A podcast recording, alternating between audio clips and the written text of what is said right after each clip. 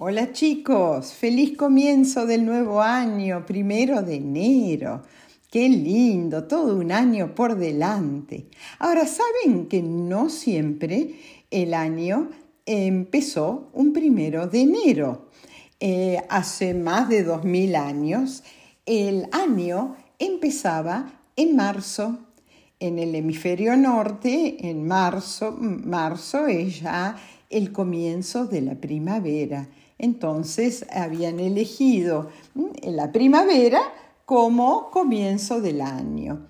Y em, el año tenía 10 meses, no 12 como ahora. Empezaba en marzo, eh, que era el mes en que empezaba la primavera, y se llamó marzo porque era el mes de Marte, el dios de la guerra, porque en, el Imperio Romano eh, lo que hacían en, marzo era planear las guerras del año. Después, entonces, primero marzo, después abril, y abril tenía que ver con que se abrían las flores, las flores de la primavera. Por supuesto, estamos hablando del hemisferio norte. Después venía Mayus, abril, mayo, que eh, era en honor de Maya, la diosa de la abundancia.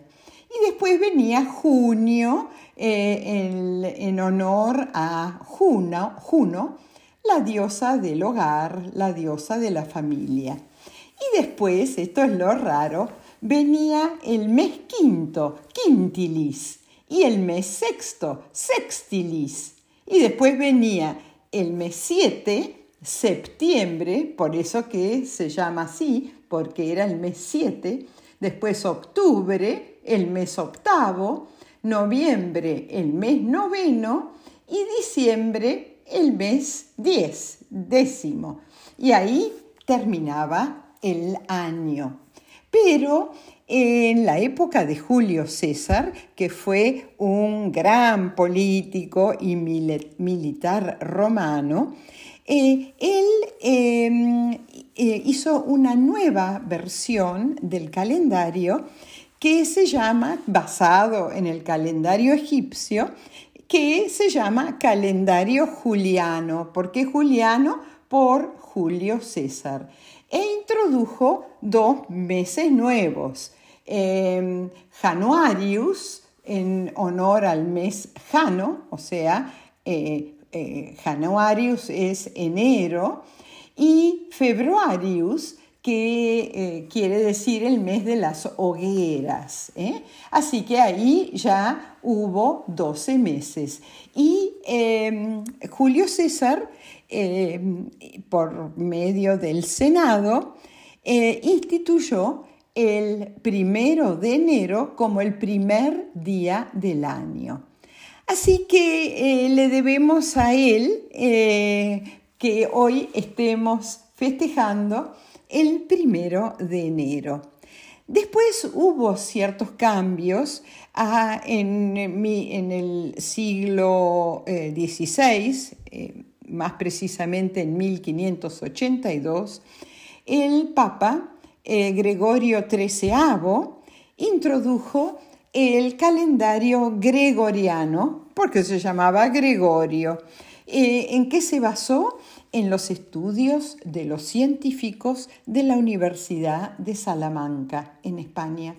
Y este eh, calendario, que era más preciso que el de Julio César, fue rápidamente eh, incorporado eh, por todos los países, la mayoría de los países, eh, menos eh, China, por ejemplo, que tiene su propio calendario y el, comienzo del año está entre febrero y marzo.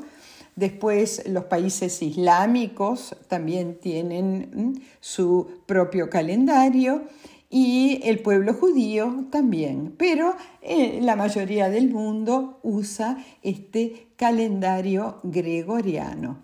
A mí lo que más me interesó fue que septiembre, octubre, noviembre y diciembre se llamaran por los meses, séptimo, octavo, noveno y décimo, con que terminaba el año antes de Julio César.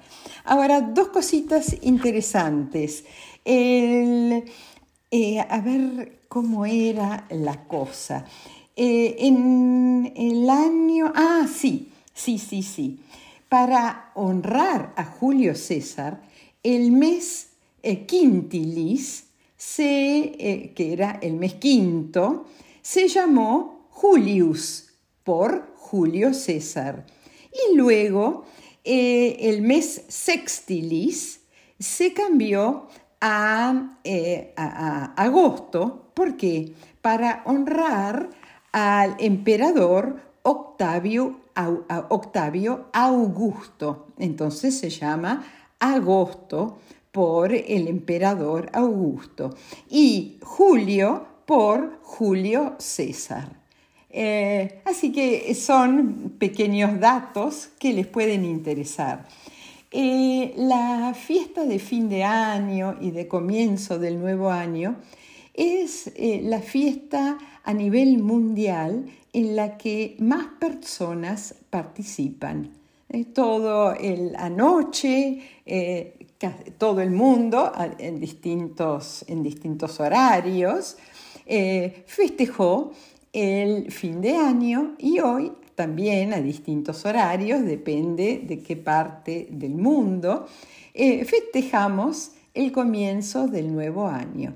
Bueno, eh, todo lo mejor para este nuevo año, para todos ustedes.